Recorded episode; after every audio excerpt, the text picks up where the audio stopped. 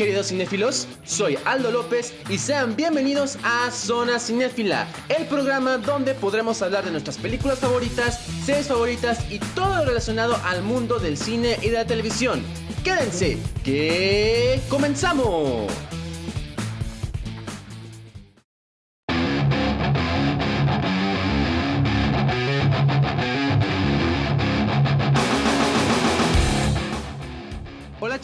Tal? ¿Cómo están? Espero se encuentren muy pero muy bien el día de hoy y sean bienvenidos a un nuevo episodio de después de mucho tiempo de Zona Cinéfila. En verdad les voy a pedir una disculpa amigos por estar por haber estado ausente durante unas dos semanas. Lo que pasa es que pues por asuntos escolares y por asuntos este personales pues tuve que haber alejarme un poco del podcast, pero todo bien amigos, no se preocupen, todo está muy bien y pues sin duda alguna yo ya quería contar con un nuevo episodio aquí en nuestro podcast y me da un gusto el poder estar aquí hablando con ustedes chicos y en verdad muchas gracias por haber estado siguiendo Zona Cinéfila desde su inicio, en verdad vamos muy bien y en verdad gracias a ustedes es por ello que estoy haciendo todos esos episodios enfocados al cine y al mundo de la televisión chicos. Bueno, el día de hoy vamos a hablar, ya no va a ser una película, sino va a ser de una saga que es muy odiada por todos. Aquí sí yo me considero parte del grupo que odia esta saga. Es una saga de la cual se considera como una falta de respeto a su material original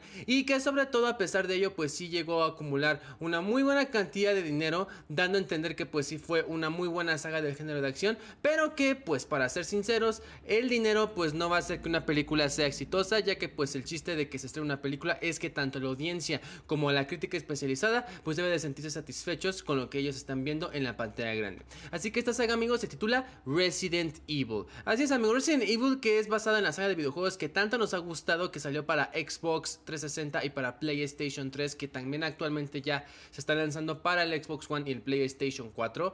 Resident Evil, pues bueno, es una saga de, de Japón creada por la compañía de Capcom, donde pues ellos han estado ya expandiendo la franquicia de Resident Evil actualmente ya con la nueva entrega que se llama Resident Evil 8, la cual es Village, que se va a estrenar este año para las plataformas de Xbox One y de PlayStation 5 y también del PlayStation 4 y del Xbox Series X, donde además pues también tenemos el Resident Evil 1, 2, 3, 4, 5 y 6, del cual el 4 pues es mi favorito y espero que estés de acuerdo con esto, de que Resident Evil 4 pues es la mejor es, el mejor, es la mejor entrega de la franquicia de videojuegos. Para mí es la mejor. Me encantó tanto la historia, las secuencias de acción, la, modalidad, la jugabilidad, los modos de juego los personajes y me encantó ahora que Leon tuviera el protagonismo que se merecía en una entrega tan querida como es la cuarta, al lado de también otros personajes como Ashley, Ada Wong, este Sattler, Osmond Sattler, que es el villano principal de la historia. También tenemos a Ramón Salazar, que me daba mucha risa como decía, me llamo Ramón Salazar. Y la verdad es que sí me daba mucha risa cómo se presentaba, pero también un muy buen villano de la, de, este, de la entrega. Y también tenemos aquí a Luis Cera, quien pues falleció en el videojuego, que ahí sí yo lloré cuando lo mataron, pero que sin duda alguna también fue muy importante en esta historia. Y que para mí después del Resident Evil 4 seguiría el 5 y después seguiría el, el 3. Vamos a poner el 3. Pero bueno, hablando de las películas, la razón por la cual es una falta de respeto al material de origen y que de hecho vamos a responder la pregunta que les puse aquí en el nuevo episodio de Resident Evil. ¿Por qué es tan mala? Bueno... Es tan mala por varias razones. La primera porque no es una muy buena adaptación del videojuego. Es algo que debemos tener en cuenta. Claro está que hay que tener en cuenta que es adaptación cinematográfica, pero pues ahora sí que al fin y al cabo cuando vamos a adaptar un videojuego, un libro o cualquier cosa a la pantalla grande, debe de tener la esencia de lo que tenemos en mano. Porque si no tiene la esencia de lo que tenemos en mano, más que decir que es un insulto al material de origen, pues sí vendría siendo como, a ver, eh, ¿por qué ponen esto? Esto yo no lo vi en el videojuego, eso no tiene nada que ver con el videojuego, ¿por qué quieren poner relleno? Etcétera.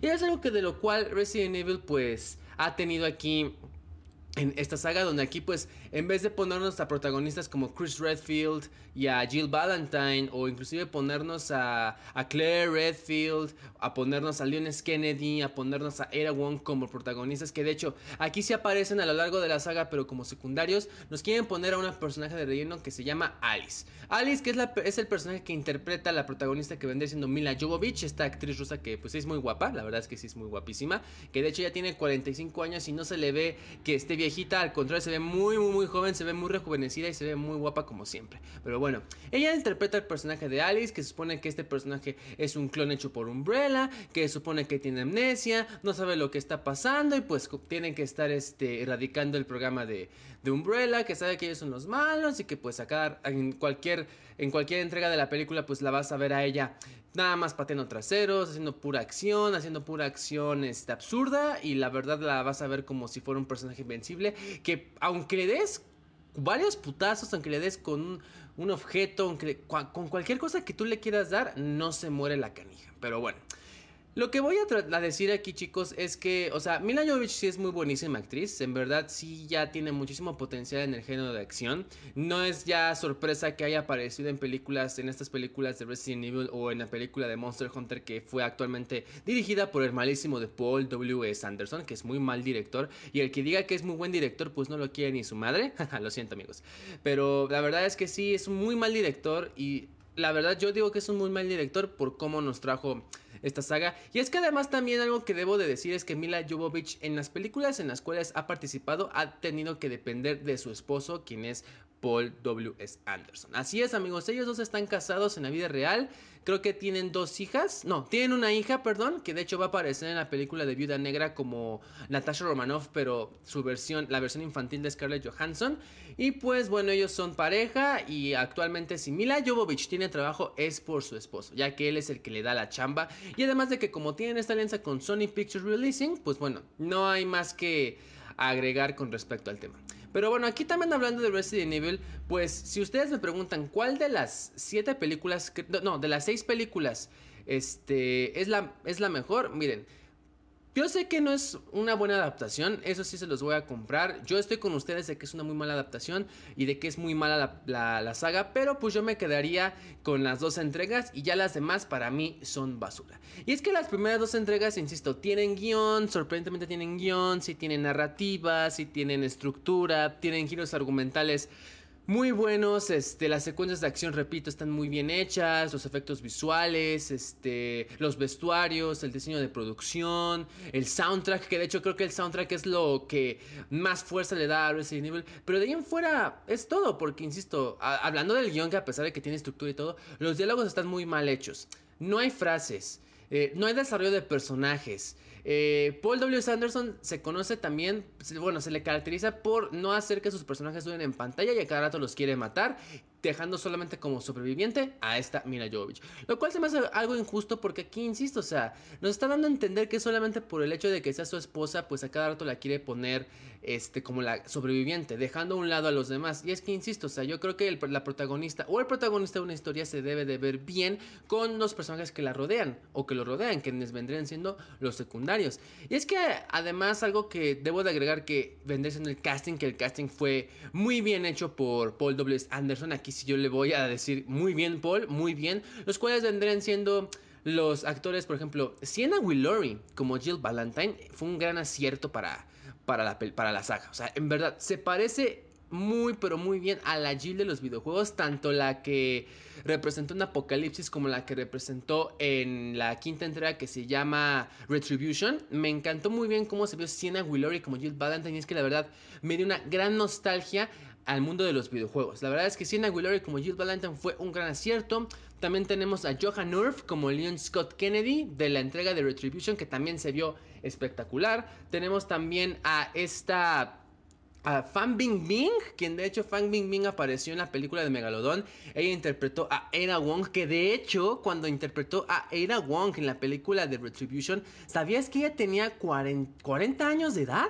40 amigos, ella tenía 40 y la veía así se veía muy joven, pero en verdad el papel que le dieron de Ada Wong le quedó muy pero muy bien, o sea, el vestuario, el peinado, su secuencia de acción, le quedó muy bien el papel de Ada Wong a esta Fan Bingbing. También tenemos a Kevin Durant, ojo, no Kevin Durant el el basquetbolista de la NBA, sino Kevin Durant, el actor que interpretó a Barry Burton, también le quedó muy bien el papel. Y al final tenemos a Sean Roberts como Albert Wesker, que de hecho el Wesker de extinción, el de la tercera entrega, ese da asco.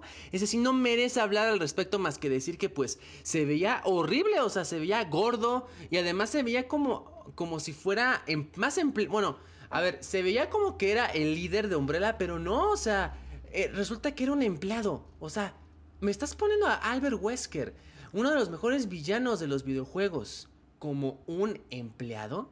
Al menos lo hubieras puesto, Paul, al menos lo hubieras puesto como el, como el líder líder de Umbrella, pero no. Lo quieres hacer a un lado como un conejillo de indias y la verdad lo estás haciendo ver o, mejor dicho, lo hiciste ver muy pero muy mal. La verdad es que ese Albert Wesker de Extinción y el Albert Wesker que interpretó Sean Roberts, que a pesar de que se parece al de los videojuegos, estuvo muy mal hecho. La verdad es que ese Albert, Wesker me decepcionó bastante y sin duda alguna es un Albert Wesker que diría yo que es feo que es feo y que no merece hablar de él, o mejor dicho, no merece estar sobrevalorándolo, porque la verdad no tenemos por qué estar sobrevalorando a un personaje que se echó a perder en una saga muy odiada como es esta.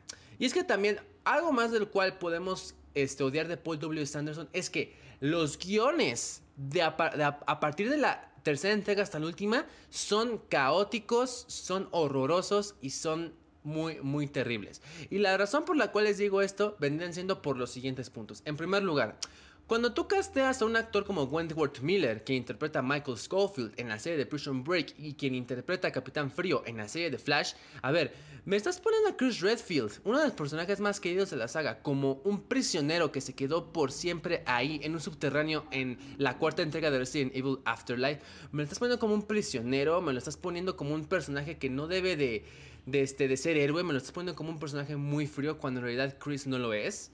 No, o sea, Chris Redfield no es frío, Chris Redfield es serio, es maduro, no es para nada un prisionero y aquí lo hacen ver como un prisionero. Además de que fue un personaje, insisto, muy mal desarrollado, muy, muy mal desarrollado, mal caracterizado. Wentworth Miller no se parece al Chris de los videojuegos y eso fue un error del guion de haberlo puesto como un prisionero. Además de que no le dieron tanto protagonismo al Chris Redfield de, la, de las películas. O sea, me gustaría decir, o mejor dicho, odio decir esto amigos, pero creo que el personaje de William Levy está mucho mejor desarrollado que el personaje de Wentworth Miller como Chris Redfield. En verdad, fue un error ponerlo a él como Chris Redfield y sin duda alguna, él no tuvo por qué haber sido, o mejor dicho, no tuvo que haber sido puesto en la saga o hubieran puesto a otro actor como Chris Redfield. Pero la verdad, está muy mal desarrollado su personaje y sin duda alguna es un error garrafal del guion, además de los errores de continuidad que tienen. Como por ejemplo, cuando empieza la película de Retribution, a ver, ¿dónde está Claire? ¿Dónde está Chris? A ver, a ver, Paul. A ver, Paul Anderson, me los, a ver, me los pones en la cuarta entrega y después me los matas así, por, así como si nada. ¿Con eso te estás limpiando las manos?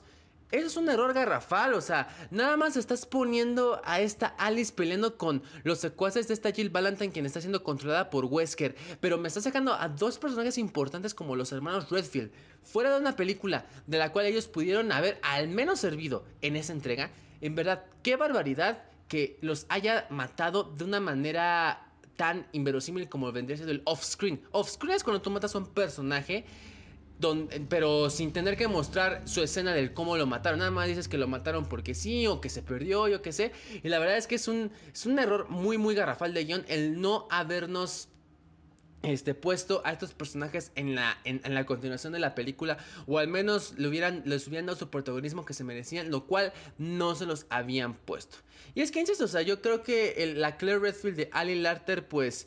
Siento yo que se parece mucho a la Claire Redfield de Revelations, pero sin duda alguna estoy muy neutral sobre si le quedó el papel o no, ya que de hecho esta Claire Redfield este, a pesar de que sí es ruda en, en, los videojuegos, pues, o sea, ella tiene, su, ella tiene su lado amoroso, o sea, tiene su lado cariñoso, su lado tierno. Ella, este, también es una chica que sufre mucho al estar peleando con los zombies, al estar peleando con cualquier villano. Y aquí la haces ver como un hombre, la haces ver como una, como un personaje muy varonil, como un personaje que no le interesa las relaciones, que no le interesa, que nada más le interesa a ella misma. Entonces yo me quedo con cara de qué tipo de Claire Redfield es. Estoy muy neutral porque, insisto, la actuación de Ali Larter estuvo genial. Me encantó mucho sus secuencias de acción. Me encantó mucho cómo le dio, cómo, cómo le dio originalidad a su personaje. Pero la verdad, insisto. Creo que poner una Claire Redfield varonil no fue una muy buena idea por parte de un director tan malo como lo es Paul W. Sanderson.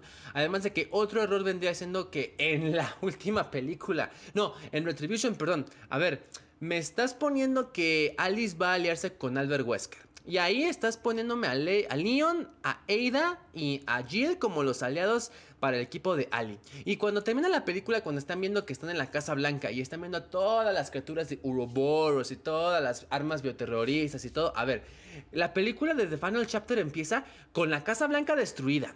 ningún personaje está ahí vivo. O sea que me, me, mataron a Leon, me mataron a mi Leon, a mi Ada y a mi Jill Valentine. Nada más poniéndome a Alice como la única sobreviviente sin tener que estarnos poniendo el cómo pasó el accidente.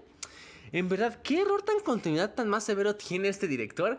En verdad que no puedo con ello, o sea, es un error sin, sin sentido, o sea, no tiene sentido. Y la verdad es que es algo que enoja tanto porque, a ver, si ya no adaptaste bien el videojuego, al menos tienes que ofrecer un producto o sea, que dé satisfacción, que dé entretenimiento. Que, ojo, Resident Evil sí entretiene, amigos, no lo voy a negar, pero en verdad qué grosería el haberse deshecho de, de, estos, tales, de estos personajes tan queridos de la saga de una manera tan, invero, tan garrafal tan fea y la, tan terrible. Y la verdad es que en verdad yo no puedo con esto, amigos, de que se hayan deshecho de estos personajes. Además de que, insisto, los personajes relleno, que vendrían siendo el personaje de Luther y, el y otros personajes que aparecen en Retribution, ¿para qué me los vas a poner, Paul, si los vas a matar? O sea, o sea, esta, este Luther murió de una manera muy, muy caótica. Y es que el personaje de Michelle Rodríguez, que de hecho aparece en, la, en las sagas de de Resident Evil, que es Reino Campo, que en verdad, Reino Campo sí me gustó mucho su personaje. A ver,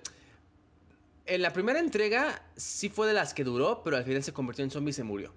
Después regresa en Retribution, pero resulta que esa Reino Campo es un robot, o no es la verdadera Reino Campo. Después, esa Reino Campo, a ver, sabe pelear, pero... A ver, Paul, Paul W. Sanderson, aquí chicos les voy a decir algo. Cuando estaba Paul W. Sanderson grabando, a ver, estaba haciendo una película de Resident Evil o de Mortal Kombat. Porque aquí cuando está Reino Campo está peleando contra Leon y contra Luther en Siberia, a ver, ¿me estás poniendo Mortal Kombat? O sea, ¿me estás poniendo Fatalities? Cuando es una saga muy, muy, muy obvia como Resident Evil. Aquí sí no entendí por qué nos quiso poner Fatalities este Paul W. Anderson. Además de que Luther murió de una manera muy, muy estúpida. O sea, sabíamos que Luther no iba a durar en la, en la saga. O sea, Luther es un personaje de relleno donde él, pues la verdad, no tiene nada que ver en la historia. Sin duda alguna, es un personaje muy, muy desperdiciado que yo no sé qué demonios es ahí. Y la verdad es que cuando lo matan es como de, ah, lo sabía, ¿no? Y es que también como esta Reino Campo le da, le, le, pone una palma ahí en, la, en el pecho de una manera muy fuerte, matándolo, sí fue algo como de no manches, ¿es en serio? Pero bueno, el punto es que también muchos otros errores de, Paul W. Sanderson vendría siendo, además de los errores de continuidad, vendría siendo también el personaje de Albert Wesker. Y es que, ¿saben cómo Albert Wesker murió en The Final Chapter, verdad? Con una puerta. A ver, es un personaje que se, que se está inyectando el virus Uroboros, que es un personaje que se inyecta cada rato cualquier virus para poder volverse fuerte, poder volverse con varios poderes sobrenaturales. Es uno de los villanos más tenebrosos del mundo de los videojuegos. Y en verdad, a ver, Paul, ¿vas a hacer que él pierda con una puerta que le aplaste su pie? En verdad, qué estúpido, qué, qué error tan estúpido el haberme puesto a un Albert Wesker que prometía mucho y al final del cual te deshaces de él. En verdad, amigos, yo no pude con esa escena, o sea, ni siquiera, o sea, o sea, este Albert Wesker resulta que, como les digo, era un empleado, no era el líder de Umbrella, resulta que el líder de Umbrella era el personaje de Ian Glenn, que vendría siendo el Doctor Isaac. Que en verdad, o sea, Ian Glenn estuvo muy bien en el papel. Ay, sí, perdónenme chicos, pero Ian Glenn estuvo muy bien en el papel, pero Albert Wesker como un empleado y que se haya muerto de una manera tan rápida y tan estúpida. Por Dios, en verdad, en verdad no, no, no, no, no puedo con esa escena. Además de que todos los giros de guion son con puros clones de Alice. Ah, no, que en, en el final de Extinción te das cuenta que esta Alice tiene varios clones. Ah, no, que te das cuenta que en Afterlife empieza con Alice, con varios clones de Alice, que la verdadera Alice está en el helicóptero y resulta que la verdadera Alice está en, otro, en otra parte. A ver, puro giro de clon. La verdad es que todos los giros del guion que escribió Paul W. S. Anderson vendrían siendo de puros clones. Puros clones de Alice, amigos. Puros clones de Alice que en verdad yo me quedo con cara de... A ver, no se le ocurre a este director darnos otros giros que en vez de decirnos que Alice es un clon, un clon, un clon, un clon, un clon. O sea, de hecho en la, en la tercera parte de ese nivel me da, me da este, mucha como que mucha, mucha tristeza, perdón, como que mucha, mucha risa o me da mucha, como que hago mi cara de mamón al ver cómo a cada rato está el Dr. Isaac chingando a varios clones de Alice ahí en las pruebas para ver si realmente esa Alice puede ser la que está buscando una Alice con la cual ella quisiera apoderarse para poder crear un arma en verdad.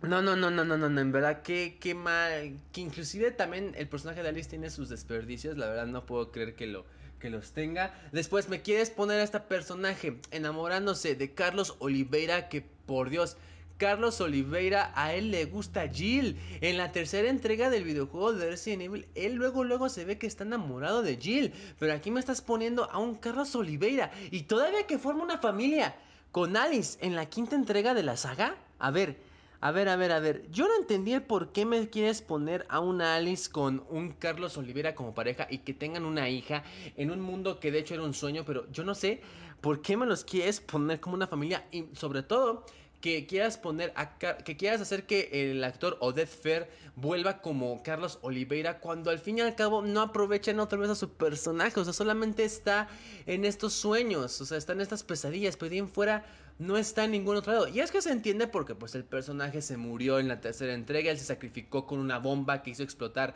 a miles de zombies ahí dentro del autobús, que la verdad no tuvo muy buen este no, no, un muy buen desarrollo de Carlos. La verdad es que, insisto, o sea, se vio muy, muy, muy bien la fidelidad que le tuvo el personaje Odette Fair a Carlos en la segunda entrega. Porque de hecho él era de Umbrella. Después él se da cuenta que los Umbrella lo dejan. Y pues él tiene que buscar un lugar para escapar. Y se encuentra aquí a Jill. Y es cuando se escapa con Jill.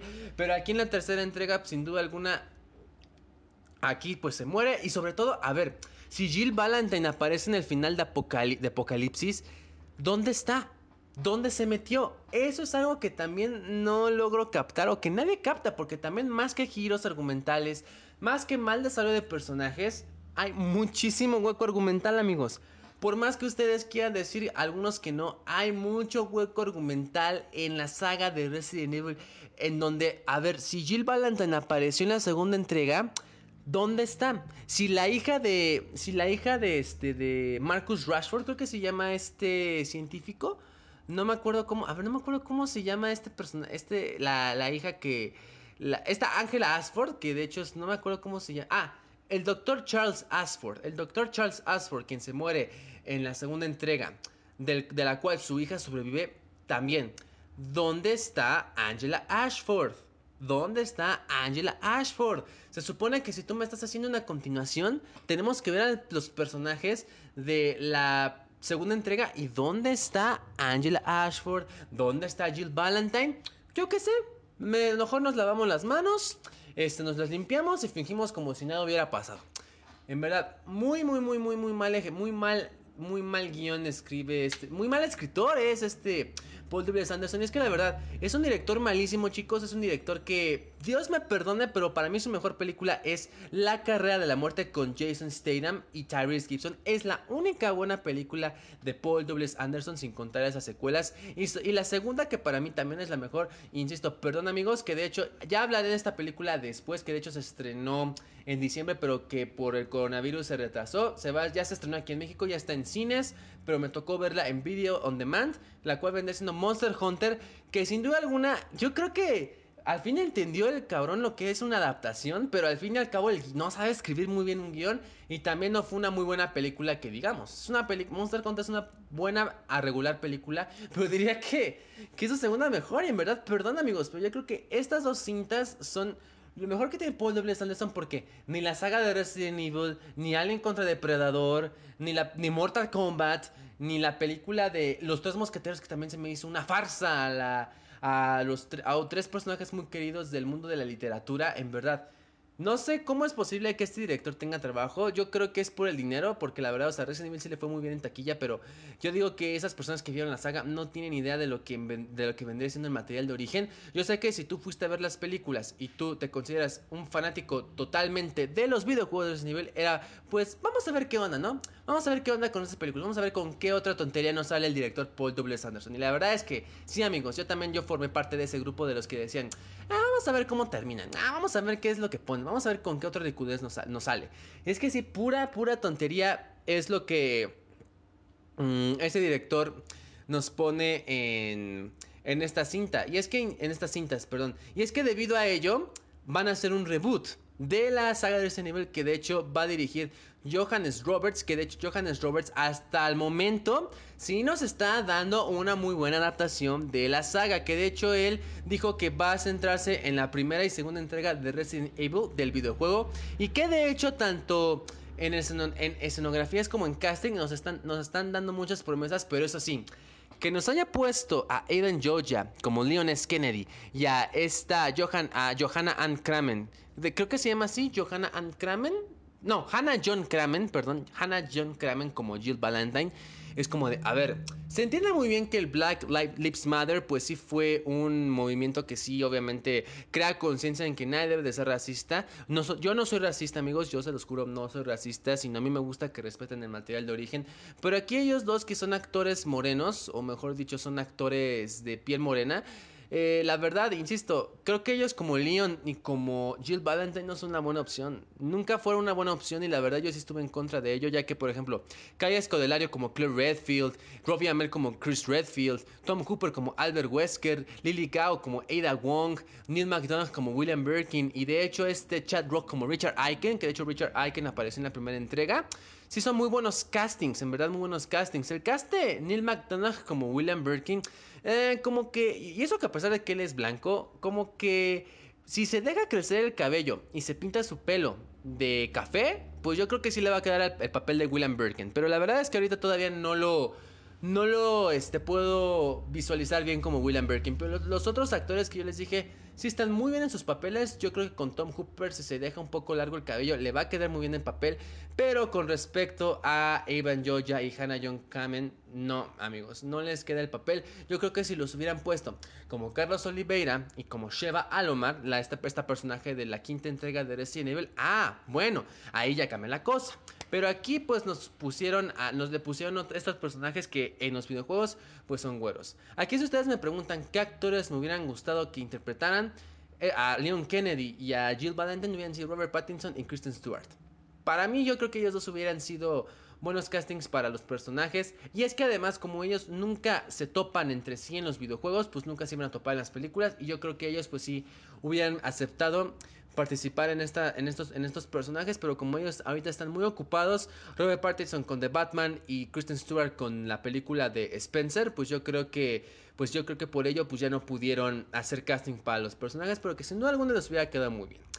Entonces, ahora sí que, insisto chicos, Resident Evil es muy mala en cualquier sentido. En verdad, a pesar de que es una saga que entretiene, es muy mala, es una mierda, es una basura. Y la verdad, aunque me digan que es entretenida y aunque me digan que si cambiándole el nombre a Resident Evil se vuelve una saga buena, en verdad amigos, yo no puedo con esta saga, no puedo con esta saga, en verdad es muy, muy mala. Nunca me voy a cansar de decir que Resident Evil es muy mala. O sea, yo no critico a Mila Jovovich. Mila Jovovich es una actriz muy, muy buena en el género de acción. Las secuencias de acción, los efectos visuales y especiales, este, el soundtrack es lo que me encanta de la saga, pero los guiones, la dirección, el montaje es algo que a mí me decepciona bastante. Y sobre todo también, a ver, con William Levy, me pones a un actor de telenovela que al fin y al cabo, yo no sé por qué William Levy aceptó participar en una cinta en la, cual no dura, o sea, él no dura ni 20 minutos, es uno de los primeros personajes en morir en la quinta, en la sexta entrega, en el último capítulo. Y es que en verdad no sé por qué aceptó interpretar a este personaje de Christian, este personaje de la resistencia, que en verdad no tengo la idea de, no tengo la menor idea de por qué William Levy aceptó participar en esta película. En verdad, no tengo ni la menor idea de por qué lo hizo. Muchos dicen que por estrategia de marketing. Yo no sé cuánto dinero se llevó. Yo espero que se haya llevado un buen pago porque la verdad no es un buen actor, que digamos. Y además, yo creo que él pues espero se sienta arrepentido de haber participado con Paul W. Anderson porque en verdad es un muy mal director y no le gusta ahora sí que contar con sus personajes en varias entregas. Además de que Insisto, si ustedes llegan a ver la entrevista que le hace Alex Montiel, hermano de Whatever Tomorrow, en el canal de Esto es Combo, a Diego Boneta, quien interpreta a Luis Miguel en este biopic de Netflix, que de hecho participó él en Terminator y participó también en la película de, de, este, de Monster Hunter. O sea, él le hizo una pregunta a Diego Boneta y dice Diego, y dice Diego Boneta que el director que sabe hacer adaptaciones de videojuegos dicen que es dice que es Paul Anderson. O sea, dice que él sabe adaptar un videojuego, que él sabe cómo hacer las cosas, que él sabe cómo, que él sabe hacer esto y que él sabe hacer que el otro y que él sabe hacer que eso. O sea, lo idolatró de una manera tan tonta. En verdad, yo no sé si lo hizo para que le dieran, para que le por si para que le pagaran o algo, pero no, amigos, no le hagan caso si llegan a ver esta entrevista. Paul W. S. Anderson es un director muy malo que a cada rato le quiere dar trabajo a Mila Jovovich y eso es porque es su esposa. Nada más por ese hecho le quiere dar trabajo. Así de simple. Y pues total amigos, o sea, yo creo que, o sea, Resident Evil no es, o sea, sí es una saga que se, sí se volvió exitosa. Ganó en total una cantidad de 1.233 billón 233 millones de dólares contra un presupuesto de 288 millones de dólares. O sea, la verdad es que este, sí le fue muy bien a la saga, pero en verdad es muy mala. O sea, el dinero no la va a ser buena. Es muy mala, pero pues sí tuvo éxito y pues yo creo que por ello pues sí quisieron que Paul W. Anderson dirigiera todas las entregas. Pero miren amigos, con la entrega que va a dirigir Johannes Roberts, que de hecho va a ser el reboot, en verdad tengo fe en que va a ser una buena adaptación. Él ya dijo que se va a centrar en los primeros dos videojuegos, que va a ser todavía una película con más terror, con más suspenso, va a ser muy fiel a los juegos y al parecer sí va a dejar en ridículo a este mal director como lo es Paul W. S. Anderson. Y que de hecho en una entrevista que hizo esta Mila Jovovich con respecto al previo lanzamiento de Monster Hunter, ella dijo que no se sorprendía que Resident Evil iba a tener un reboot. Y yo me quedo así de... de seguro le dio tanta envidia, tanto enojo decir que la saga es muy mala cuando ella debe de tener en cuenta que todas las entregas no fueron muy bien adaptadas de los videojuegos. Además de que, o sea, en esa entrevista ella dijo que nació jugando los videojuegos Resident Evil y yo me quedo con cara de, a ver, si tú naciste jugando los videojuegos de Resident Evil, tú debes de darte cuenta de que todas las películas que hizo tu esposo no son iguales a las de los videojuegos. Es que, insisto amigos, yo creo que si nosotros queremos ver un cómic adaptado a la pantalla grande, un anime, un videojuego, un libro a la pantalla grande, queremos ver en su mayor parte la adaptación. Entonces, sin duda alguna, ella creo que no aprende la lección de que es una mala saga, pero bueno, al fin y al cabo, Resident Evil es una saga muy mala, es una saga que este yo creo que va a ser un objeto de burla todavía para los gamers también, para los gamers y para algunos cinéfilos.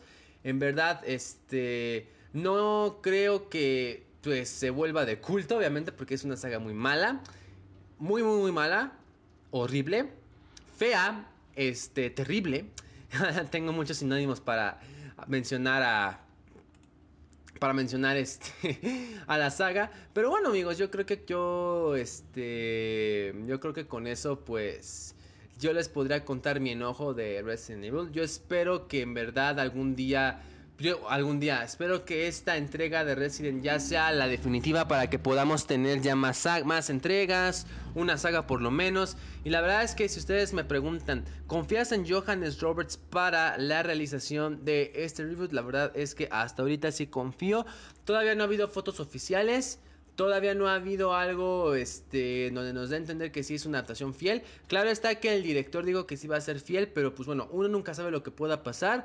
Todavía no han sacado un tráiler y de hecho el reboot se estrena el 21 de septiembre de este año, así que pues esperemos que realmente le vaya muy bien a este director con esta película. Y la verdad es que tiene, las tiene todas de ganar, o sea, las tiene todas de ganar y pues yo espero que a este director pues le vaya muy bien en este review de Resident Evil. Así que pues nada amigos, este ha sido el episodio del día de hoy. En verdad, si a ti te gusta Resident Evil está bien, o sea, no pasa nada. Como he dicho en varias ocasiones, pues todos tenemos gustos diferentes y hay que aprender a respetarlos. Pero en verdad yo creo que si tú eres fan del videojuego, pues yo creo que vas a estar de acuerdo conmigo en que esta saga es una asquerosidad y que nunca tuvo por qué haber sido adaptada a la pantalla grande y que también debes de estar de acuerdo en que Paul W. Anderson pues es tanto pésimo director como pésimo, pésimo este, escritor. Bueno amigos, por mi parte esto ha sido todo por el episodio del día de hoy. En verdad, muchas gracias por haberme escuchado en esta ocasión. En verdad, este ya se vienen más, más, episodios aquí en el podcast. Ya prometo no dejarlos por mucho tiempo, amigos. En verdad, si llegara a pasar, pues yo les diré el por qué. Y pues simplemente este, me pueden seguir en, mis redes en mi red social de Instagram como arroba aldomalopez. Y ustedes igual si me quieren sugerir un tema o si quieren que hablemos de algo, pues sugiéranmelo a través de inbox por ahí y pues nos ponemos de acuerdo. O pues me dan ideas para yo poder este, aplicarlas en, en, los siguientes episodios de Zona Cinéfila. Y pues nada amigos, Pásensela muy bien, este, cuídense, recuerden que todavía seguimos en pandemia, ya abrieron los cines y si van a ir al cine o si van a ir a comprar ropa o si van a ir a comprar algo allá a cualquier plaza, pues recuerden usar cubrebocas en todo momento, utilizar su gel antibacterial para no contagiarse, tomar su sana distancia y si llegan a sentir síntomas, pues acudir a un especialista y les deseo lo mejor, cuídense muy bien, si están si están en la escuela, échenle muchas ganas, hagan sus tareas y nos veremos en la siguiente transmisión de Zona Cinéfila. Soy Aldo López y fue un gusto tenerlos el día de hoy. Que tengan una muy buena semana y nos veremos a la próxima. Hasta luego.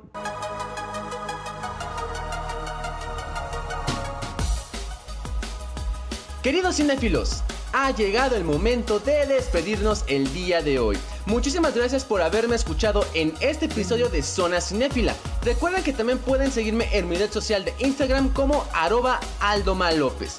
Muchísimas gracias por su atención, soy Aldo López y nos veremos en el siguiente episodio de la próxima semana. Hasta luego.